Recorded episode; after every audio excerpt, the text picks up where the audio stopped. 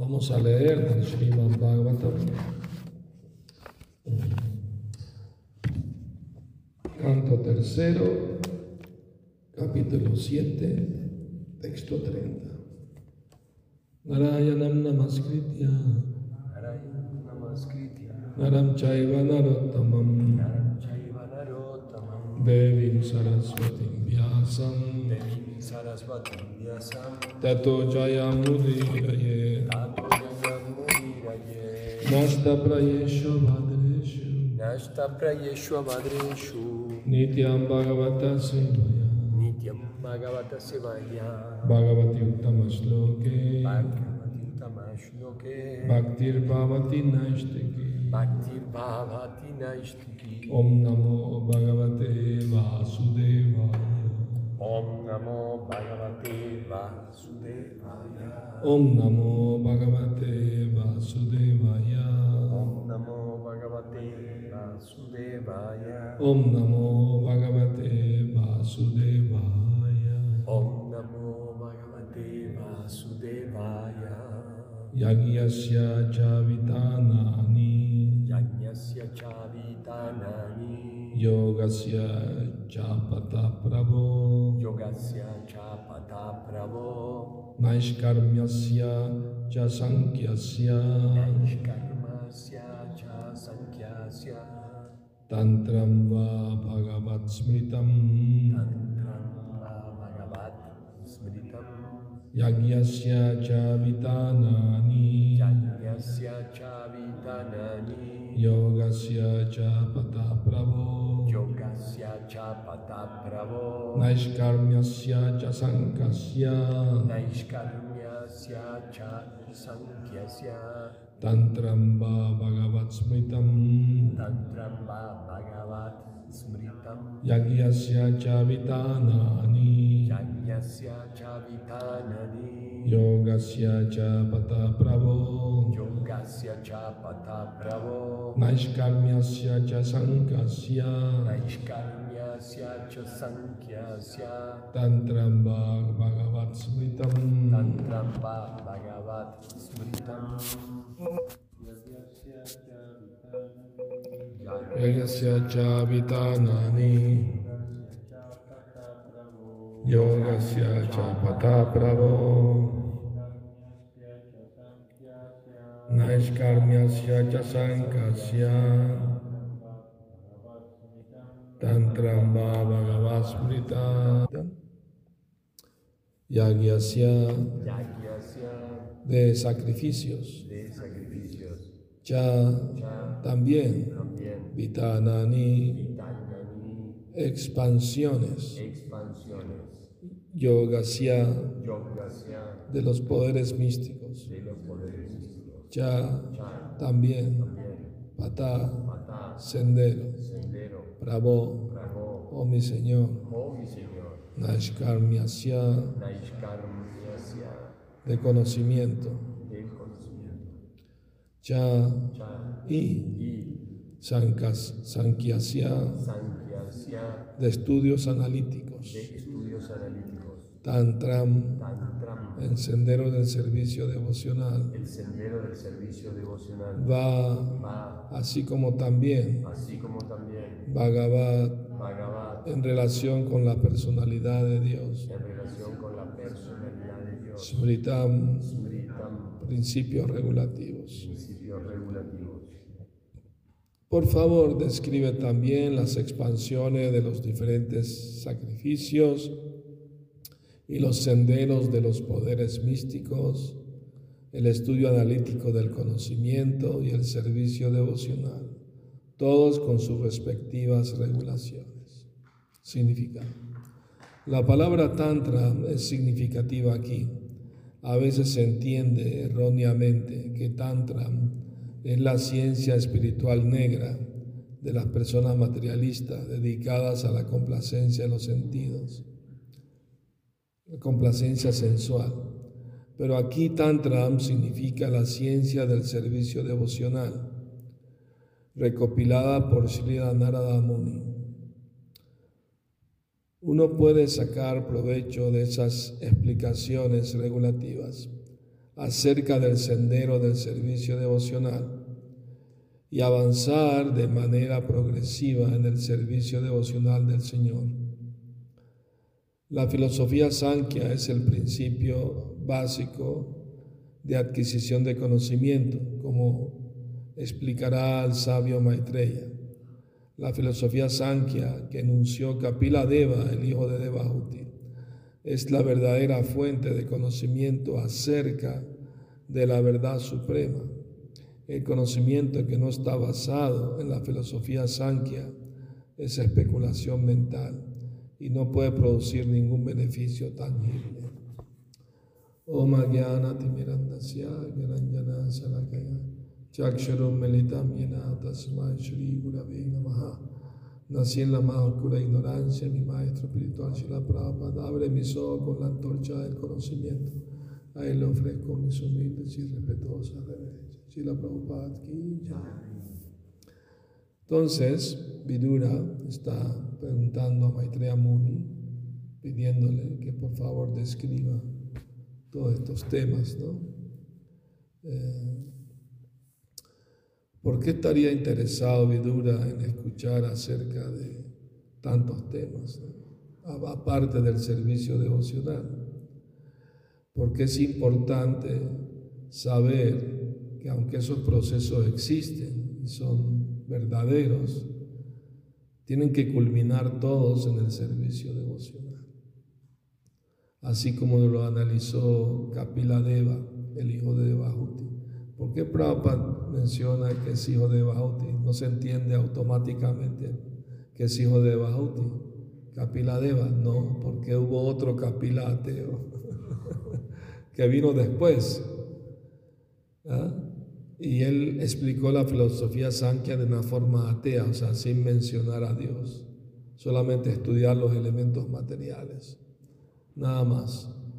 Pero la filosofía Sankhya de Kapila Deva el original, culmina en servicio devocional. O sea, después de estudiar los 24 elementos de la naturaleza material, habla también del alma y de la superalma y del servicio devocional.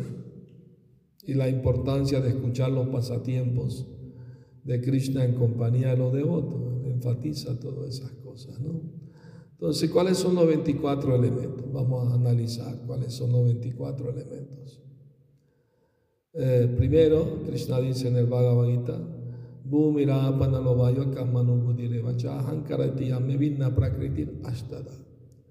La tierra, el agua, el fuego, el aire, el éter, la mente, la inteligencia, el ego falso son mi energía inferior, dice Son ocho elementos.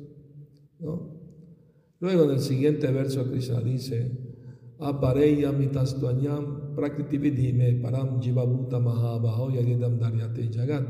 Por encima de estos elementos materiales está la jiva, la entidad viviente, que está luchando, manteniendo este universo. Pues ya tenemos ocho elementos materiales. Después están los cinco sentidos de adquirir conocimiento, que son la vista, el olfato, el, el paladar, el gusto, los oídos y el tacto. Son, ya tenemos trece más cinco objetos los sentidos. Los ojos, la forma, el oído, el sonido, el olfato, el olor, el sabor, el paladar y el tacto, pues áspero, suave, frío, calor. Ya tenemos cuántos? Dieciocho. ¿Faltan cuántos? Seis. ¿Cuáles son los otros seis que faltan? A ver, los estudiantes. ¿Ah? Muy bien, son cinco sentidos de trabajo. Los dos brazos, las dos piernas, órgano reproductivo, órgano de evacuación y la voz, órgano de trabajo, de actividad. Entonces yo estoy trabajando ahorita con la voz para Cristo. ¿No? A veces la gente, no, váyanse a trabajar, no trabaja. A veces la gente materialista no dice eso. Pero no entienden que estamos trabajando más que ellos desde las 4 de la mañana o antes. Bueno, entonces con la voz estamos cantando el santo nombre, eso es trabajo. Está usando los órganos de los sentidos. Y falta uno, a ver quién, quién lo adivina. No, ya lo dijimos el tiempo. ¿Cómo? El tiempo no es. No. Pradhana. Pradhana es el estado no manifiesto de las tres modalidades. Pradhana es el elemento 24. Lo explica Prabhupada en, las explicaciones de Kapila Deva. Pero además, Kapila Deva menciona el 25-26 que no son materiales. El 25 la jiva, el alma, y 26 paramatma. La Entonces, esa es la filosofía, o sea, después de estudiar todos los elementos materiales y, saber eh, que hay alma espiritual condicionada dentro de la materia, ¿cuál es la conclusión? La conclusión es que el alma tiene que ocuparse en servicio devocional para salir de la ignorancia en que se encuentra y buscar su verdadera vida eterna, su felicidad eterna. Kapila Deva les recomienda hacerlo en compañía de devotos.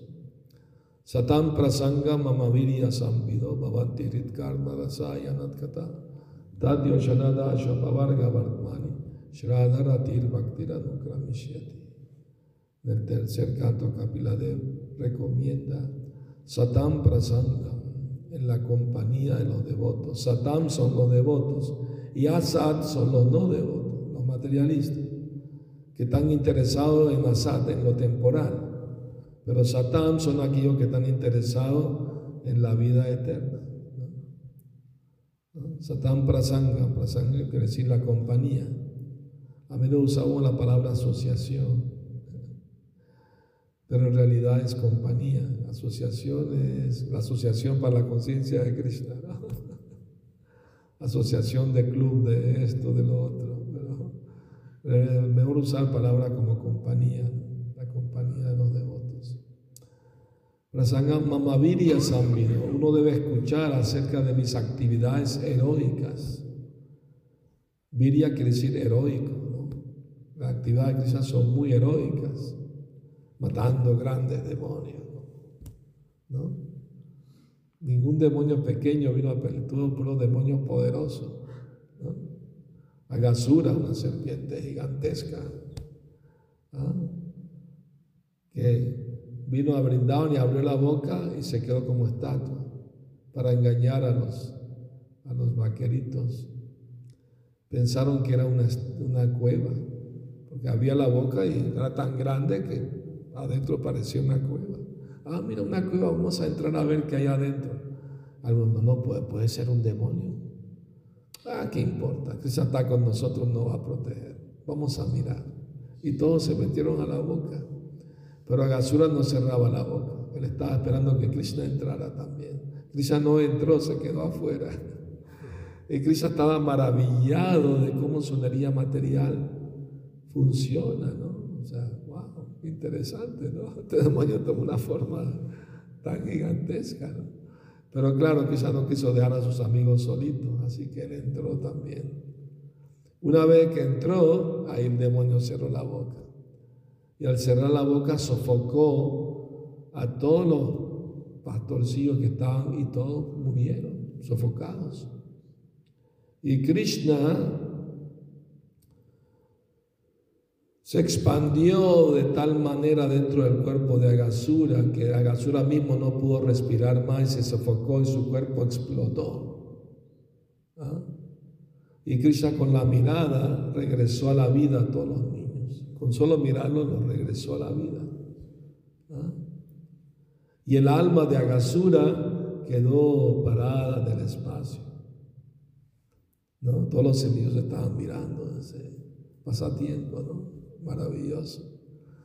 Y, después de estar un rato iluminando así el espacio, la, alma es muy brillante, es sumamente brillante. Aunque es una chispa pequeña, dice el Bhagavad Gita, la diez milésima parte de la punta de un cabello. Imagínense, con infinitesimal, ¿no? Si agarras la punta de un cabello y lo partes en cien, y una de esas cien partes la agarra de nuevo y la vuelve a partir cien partes o sea, Esa es la dimensión del alma. Y esa alma tan pequeñita puede estar en el cuerpo una ballena tan gigante y puede moverlo ¿no? en el océano. Es tan poderosa el alma. Aunque es tan pequeña, tiene tanto poder. Puede estar en el cuerpo una hormiga o puede estar en el cuerpo de ballena, es la misma alma. Entonces entró en el cuerpo de Cristo, el alma de Agasura.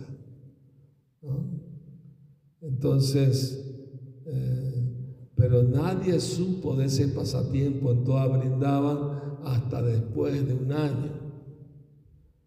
Normalmente, eh, cuando Krishna mata a un demonio en el bosque, sus amigos van y les cuentan a sus familiares, ah, mira, Krishna hoy mató un demonio muy poderoso, fue algo maravilloso, pero esta vez no, porque ese mismo día Brahma fue el que robó los niños y los, y los terneros, y entonces Krishna se expandió a sí mismo en todos los terneros y, niños, entonces él no dijo nada a, los familiares de la muerte de Agasura.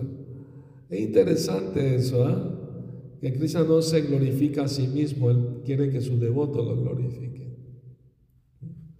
Es muy interesante eso, porque en la batalla de Kurukshetra eh, a Arjuna se le asignó proteger a su hermano Yudhishthira durante la batalla, porque, porque supieron, porque tienen espías, ¿no?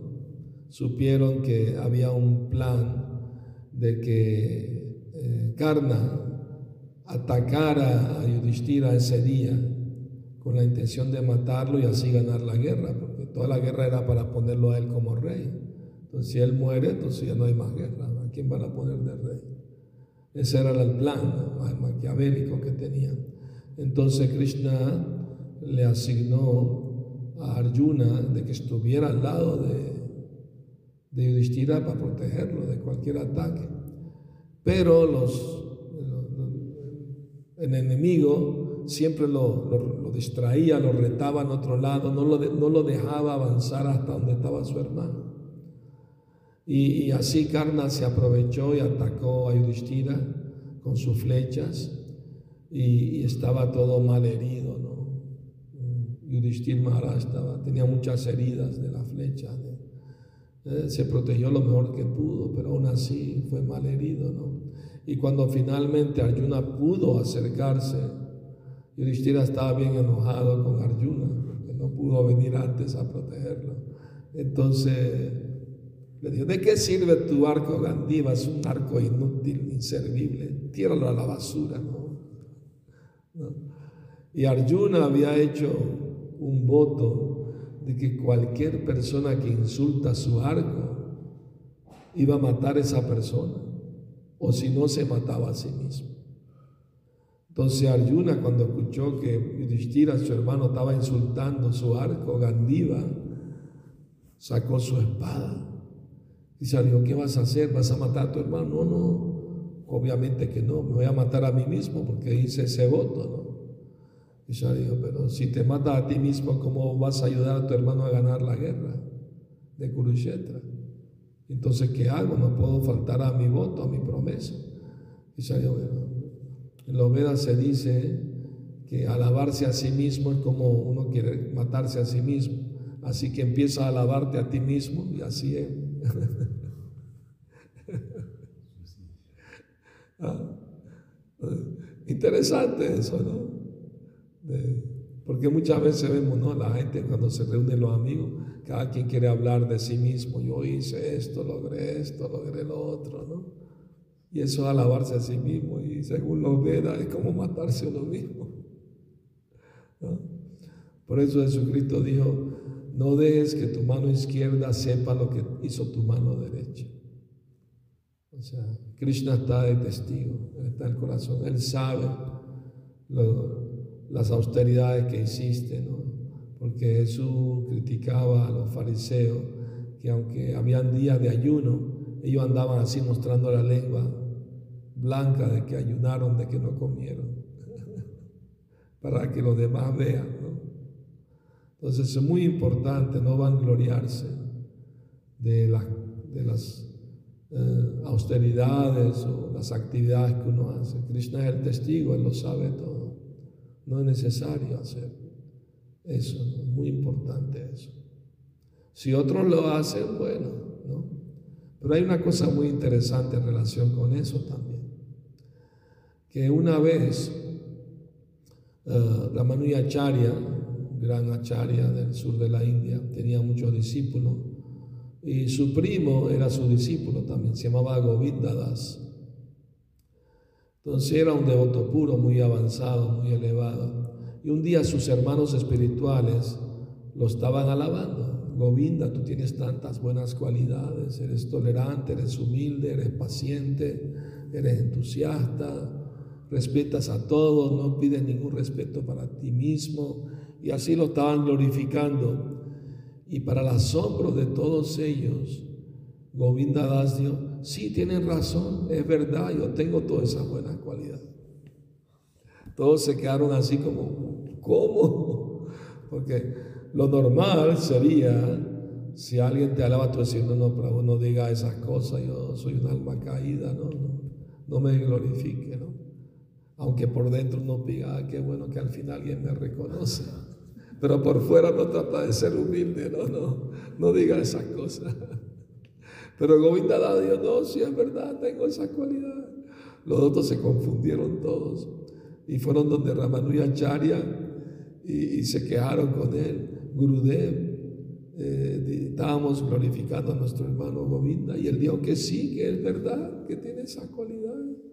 Se puso orgulloso, parece, ¿no? No se preocupen, yo voy a hablar con él. Man, llámenlo que quiero hablar con él en privado. Entonces entró Govinda a hablar con su maestro espiritual. Y Ramanujacharya le reclamó, Govinda, ¿por qué dijiste eso? Eso no está bien. Vaishnava no tiene que ser orgulloso, tiene que ser humilde, ¿no?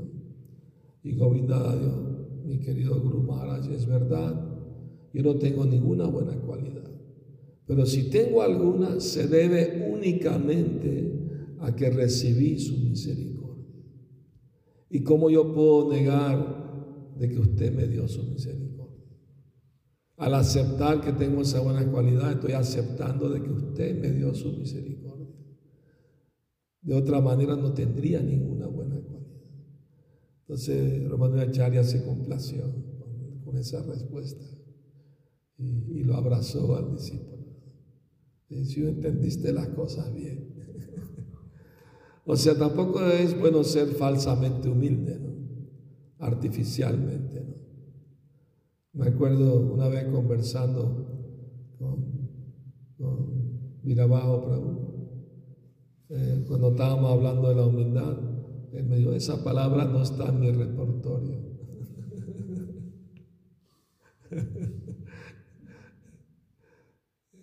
Es bueno eso, el sentido de humildad, no sé nada. ¿Qué es eso, humildad? No conozco nada de humildad. Entonces no hay que hacer nada artificialmente. Todo viene naturalmente con la práctica del servicio devocional. El corazón se va limpiando gradualmente, purificándose y naturalmente se van desarrollando buenas cualidades. Ese es el proceso. Y, y como dice, para terminar de explicar el verso que cité de Kapila Deva, eh, Satam prasangam mamavirya samvido, bhavanti hritkarna rasayanat kata. ¿Por qué es tan importante escuchar de las actividades, los pasatiempos de Krishna en compañía de los devotos? ¿Por qué es tan importante? Porque bhavanti hritkarna rasayanat kata, porque esos temas eh, nectarios son muy agradables, muy placenteros para el oído y para el. Porque las almas condicionadas buscamos algún tipo de placer, de satisfacción en el mundo material, ¿no? Entonces es como una necesidad del alma experimentar algún placer o satisfacción. Y no se puede dejar el, apego al disfrute material si uno no tiene algo mejor a cambio. Param drishtuani vartate. Eso es lo que explica el Bhagavad Gita, que que aunque se le prohíba al alma ciertas actividades, pero sigue apegado a ella. ¿no? En la primera oportunidad, por ejemplo, si un enfermo, su médico le dice, no puedes comer esto, esto, pero me gusta mucho eso, pero estás enfermo, no puedes comer hasta que no te cures. Pero la primera oportunidad que se le, alguien le ofrezca eso, lo acepta igual. ¿no? Conozco devotos que tienen diabetes, supuestamente no deben comer nada pero no pueden a veces resistir la tentación. Si alguien le ofrece un golabio, a un golabio. Bueno, solo esta vez. Entonces, pero cuando se experimenta para un gusto superior, entonces ahí es más fácil dejar la atracción por los placeres mundanos, ¿no? Porque hay un gusto superior. Y, ese placer, ese gusto superior, Kapilab dice que cuando se discuten los pasatiempos de Krishna en compañía de los devotos, es placentero para el corazón y para el oído. Y ayuda a disminuir, ¿no?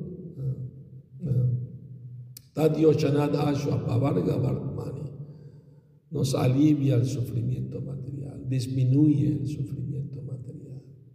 O sea, lo percibe uno menos. No, no que va a desaparecer, el cuerpo siempre va a dar dolencias, enfermedades, la mente también va a dar problemas. Pero cuando uno experimenta el gusto por el servicio devocional, por escuchar hablar de Krishna, eso disminuye, disminuye su importancia. Como Prabhupada al final de su vida le dijo a los discípulos, es su deber cuidar de este saco de huesos. Pero yo no soy este saco de huesos. Es muy importante eso. Muy importante. Instrucción. Saber, eso es autorrealización. Entender que no somos estos cuerpos, somos almas espirituales. ¿Y qué sucede cuando uno entiende de verdad eso? Se desapega del disfrute material, de la complacencia de los sentidos y pierde el miedo a la muerte yo nunca voy a morir. Lo que tiene miedo es olvidarse de Cristo. Eso sí le tiene miedo. No quiere olvidarse. Eso sí le da temor. No olvidarme de Cristo. Por eso en el néctar de la devoción, un, devoto ora, mi Señor, aunque tenga que nacer muchas veces, si es tu decisión, solo te imploro, por favor, no me permitas olvidarme de siempre permíteme estar en la compañía de devotos puros. Y Prabhupada dice en el Bhagavatam, hay diferentes niveles de devotos puros. Y Prabhupada dice, aquel que sigue cuatro principios, canta y se ronda, es un devoto puro. Es un nivel de devoto, o sea, sigue puramente. Quizá no sea 100% puro en su mente, pero por lo menos en sus actividades, pues, ¿no? sigue cierta pureza, al seguir los cuatro principios, cantar, dice ronda. ¿no? Pero el ideal es llegar a ser demente también, no, demente de loco, sino de, entregado en la mente también, porque esa es la parte más difícil. ¿no? Porque si uno puede controlar la mente y desapegarla del disfrute material, ya la hizo ya está liberado. O sea, cuando el alma, el alma está pegada al disfrute de los sentidos, es la causa de enredo del alma. Y cuando la mente está desapegada, al apegarse a Krishna, puede desapegarse de la materia. Pero para Dios no es algo artificial. Mientras más aumentamos nuestro apego por Krishna, más aumenta nuestro desapego al disfrute material. Entonces ese es el proceso, aumentar nuestro apego por Cristo. ¿Y cómo aumentamos nuestro apego por Krishna? Escuchando más acerca de Krishna, desarrollando atracción por escuchar el nombre, la forma, las cualidades y las actividades de Krishna. Son cuatro, cuatro temas relacionados con Krishna. ¿Ah? Entonces tenemos que aumentar nuestro apego por cantar, agarrarle el gusto a cantar. Namaruchi, Chitema dijo tres cosas importantísimas. Y la primera namarrucha, agarren gusto de cantar. No es que, ay, no, tengo que cantar, mi No, quiero, me gusta cantar. Y si no tengo gusto, ¿cómo le voy a agarrar el gusto? Cantando.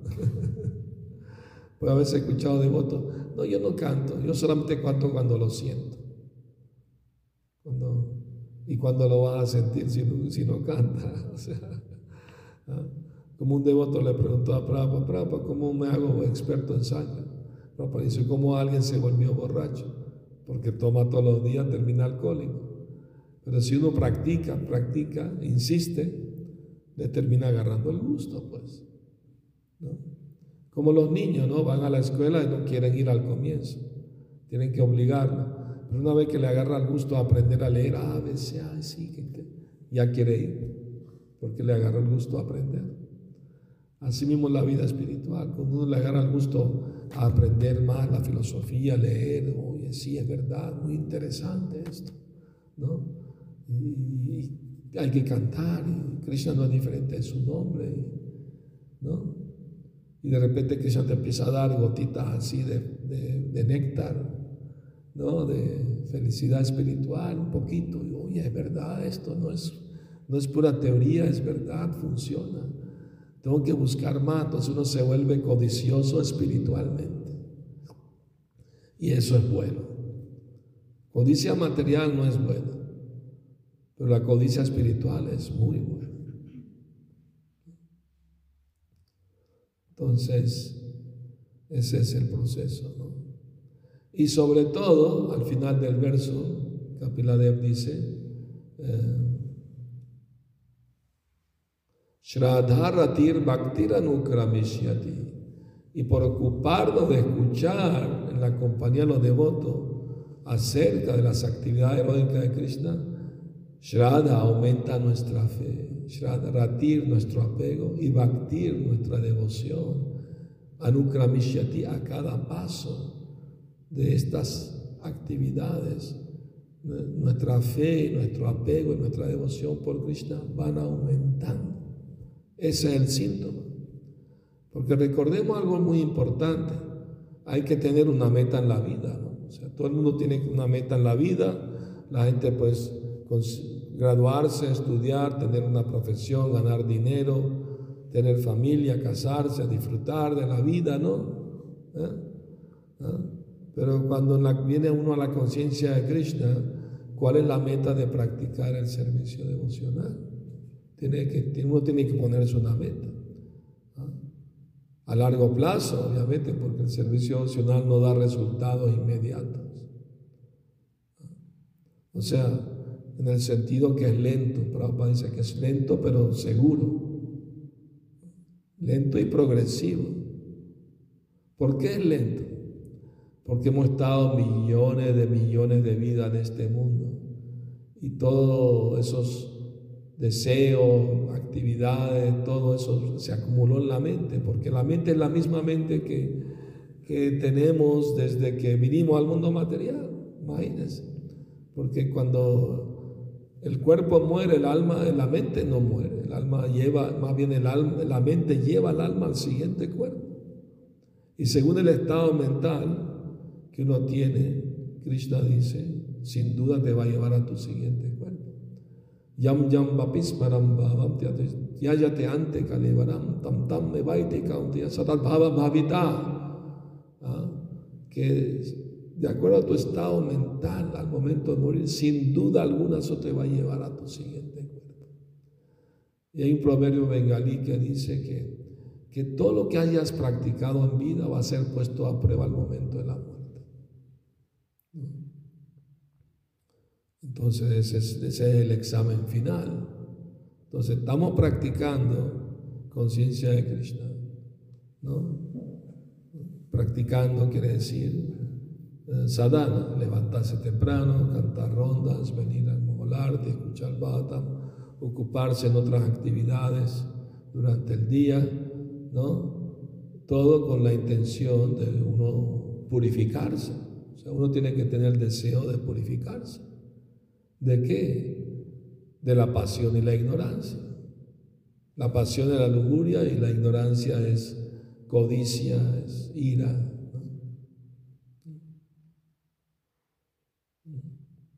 Entonces, eh,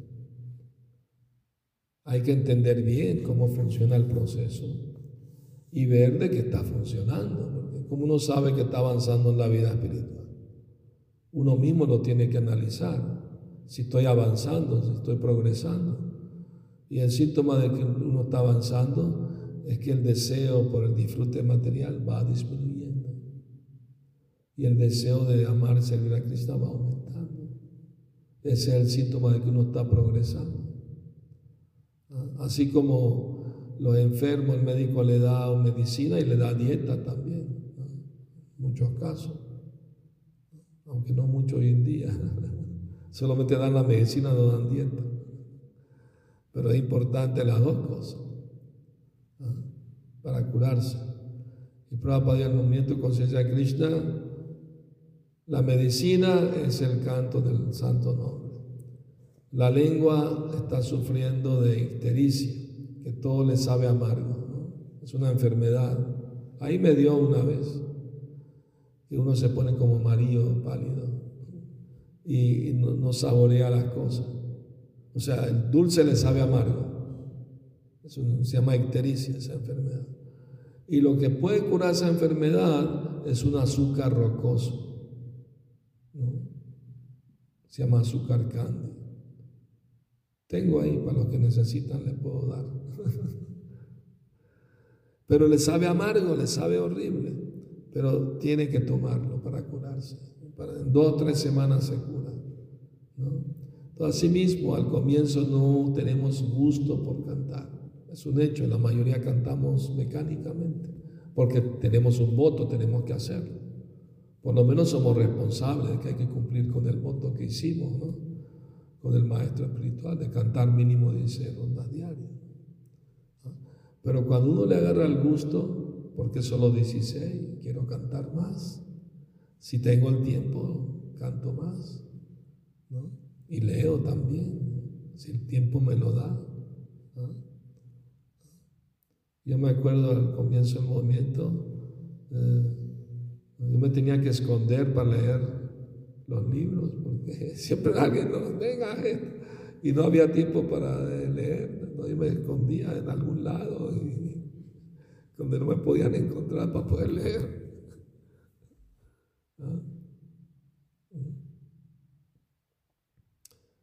Y me acuerdo la primera clase que di en el templo fue después que recibí la segunda iniciación. Porque en esa época eran tan estrictos que solamente los que tenían segunda iniciación podían dar clase. Los que tenían primera nunca daban clase. Así era en el, templo de Caracas, de Venezuela. Comienzo. Y, y el presidente del templo me viene a preguntar, ¿tú entiendes bien la filosofía? Vas a dar la clase hoy, tu primera clase. Y bueno, por lo menos teóricamente la sé. Pero después de que di la clase me vino a felicitar. Me puso una guirnalda. No, no, sí. Me engañaste. Entonces, eh, eh, eh, o sea, no había programa como hoy en día, Bhakti Shastri, estudio y todo. Teníamos que nosotros educarlo a nosotros mismos por nuestra cuenta. Y así hicimos la mayoría, ¿no? Guru Maharaj, Prabhu, mucho, la mayoría, pues, nos educamos a nosotros mismos, leyendo los libros de Prabhu, ¿no? Escuchando de los devotos mayores también, uno va aprendiendo. Es muy importante entender bien la filosofía, saber cómo practicarla, y tener una meta, ¿no? Purificarse para despertar el apego a Krishna, ¿no? Atracción por cantar el santo nombre. Eso es muy importante, Saber que hay que tener una meta, no simplemente hacer todo mecánico. Porque el Upadeshamrita dice eso, ¿no? Que si uno sigue las reglas por seguirlas, o no seguirlas y actúa caprichosamente, es causa de, puede ser causa de caída, ¿no? es muy importante Prabhupada dijo, el deber principal de todo devoto es evitar cometer actividades pecaminosas. Es el deber principal. Me acuerdo una vez hablando con Tamal Krishna Maharaj, me dijo, mi primer deber como maestro espiritual es nunca caer, nunca caer de la posición, mantenerse ahí. Recuerdo una historia de Sufi que leí, que una vez un, maestro Sufi estaba regañando a un borracho, el borracho andaba así, tambaleando, ¿no? De los borrachos que estaba. Dijo, ten cuidado, te puedes caer. Y el borracho dijo, si me caigo yo me hago daño a mí mismo, pero cuídese usted más de caer, porque usted se cae, no solo se hace daño a sí mismo, hace daño a todos sus discípulos. Wow, o sea, un borracho lo dijo. Entonces, Chanakya dice, uno puede tomar una buena instrucción ¿no? de, cualquier persona. Entonces es importantísimo eso, mantenerse firme en la vida espiritual. Es el primer deber, no solo de un maestro espiritual, de todos los devotos. Porque hay que predicar con el ejemplo. Muy importante eso. Me acuerdo en Venezuela pasó una historia que una persona se acercó al templo de Iscon y estaba muy interesado y empezó a venir y a escuchar las clases. Y un día me confesó que antes de conocer el templo de Icon iba a otro templo de, otro grupo, de devotos también de Krishna. Y había un devoto que, que, le predicaba y le hablaba siempre. Y, pero un día él fue a una discoteca, porque no era devoto todavía. ¿Y cuál fue su sorpresa? Que vio el devoto que le predicaba en la discoteca bailando con, un vaso de, alcohol en la mano. Y él fue detrás de él, la hizo así, Haribol Prabhu. Se le cayó el vaso de la mano. Y él no, no, quiso volver más a ese templo. Pues lógico, ¿no? como, o sea, uno tiene que enseñar con el ejemplo. Prabhupada dice, un papá no le puede decir al hijo, no tomes droga, con un vaso de alcohol y un cigarrillo en la mano. ¿Es droga eso o no es droga también? Pues la gente piensa, no, eso está permitido, pero lo otro sí, ¿no? Igual, ¿no? Igual de dañino, menos o más, pero dañino al fin. ¿no? Es muy importante eso. Bueno, voy a parar aquí. ¿Alguna pregunta, algún comentario? Aquí tenemos una pregunta. Muy bien.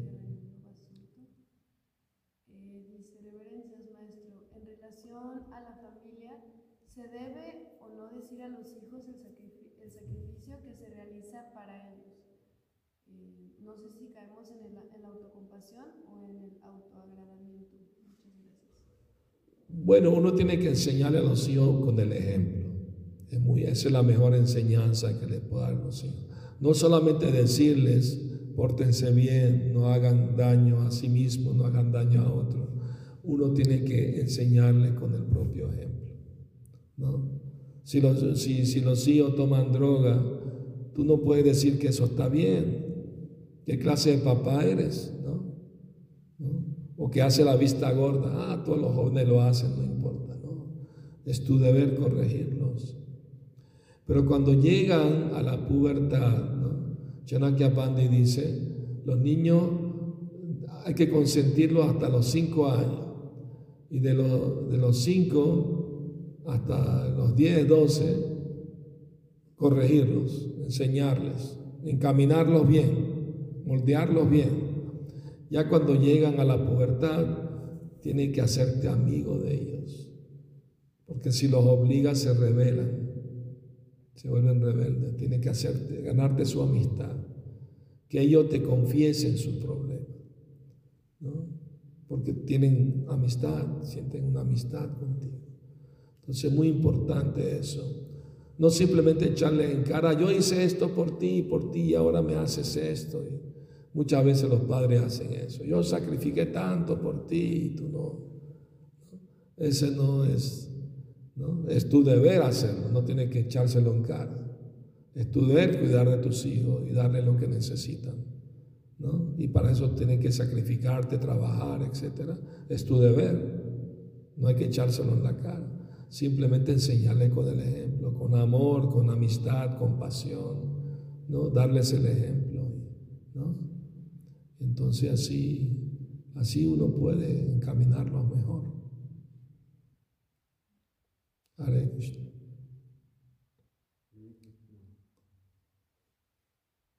Muy bien. Sí. Maharaj, a ver si, si puedo expresar esta, esta inquietud que tengo. Sí. Uno llega a conciencia de Krishna porque, bueno, mayoría, como- no sé si la mayoría, bueno, en mi caso, uno está sufriendo, ¿no? Este mundo material no puede disfrutar de este mundo material. Sí. Entonces dice, bueno, ahí voy a probar con esto, ¿no?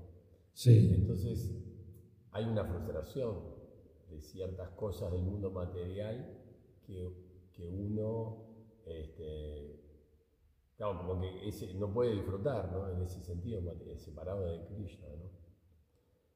Eh, entonces, eh, como, y en- uno encuentra un gusto superior, como decía usted, en la vida espiritual. Sí.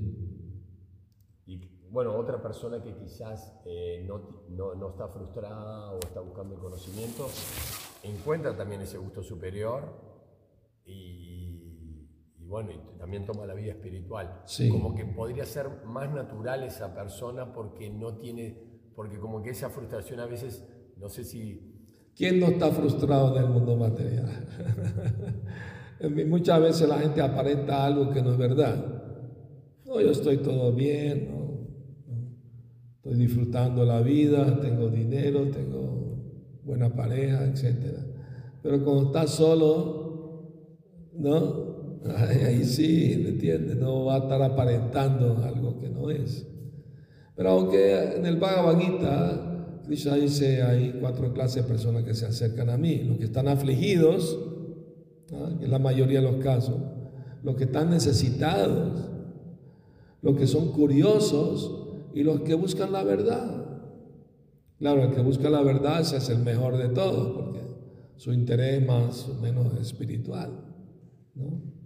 Pero Krishna dice todos son piadosos porque vienen a buscarme a mí, a resolver sus inquietudes. Entonces, el asunto es, una vez que uno se alivia el sufrimiento material con la práctica del servicio devocional, puede haber la tendencia de querer volver, ya estoy mejor ahora, ya puedo. No, uno tiene que recordar lo miserable que era antes de venir a la conciencia de Krishna. Yo a veces le digo a devotos que están pasando por dificultades en su vida espiritual, recuerda que lo mejor que te ha pasado en esta vida es conocer conciencia de Krishna. No te olvides de eso. Ah, No vuelvas a lo de antes otra vez, a perder tiempo, a masticar lo que ya ha sido masticado. Toda, toda parte que uno va, a cualquier país del mundo, la gente hace lo mismo, comer, dormir, vida sexual y, defenderse, pelearse. Eso todo hace todo el mundo en todos lados. Pero el ser humano no es digno de simplemente vivir para esas cosas. El ser humano debe buscar vida espiritual, conocimiento espiritual, para salir de la ignorancia. La ignorancia es lo que nos mantiene atados a este mundo de nacimiento y muerte. Pues. Entonces, después de anar, después de Anarta Nibriti, ¿qué viene? Arta Prabriti. O sea, después que uno se da cuenta que es miseria el mundo material, quiero vida espiritual, y después que supera esos apegos que viene, el bien supremo. O sea, la idea no es simplemente desapegarse del mundo material nada más. La idea es apegarse a Krishna, apegarse al servicio devocional. Arta Pravriti se llama eso. Pero, bueno, gracias a todos. No hay más preguntas. Saludos a todos. Hare Krishna. Ya, Shila Prabhupada ki Jai. Ahora Premanandi. Hare.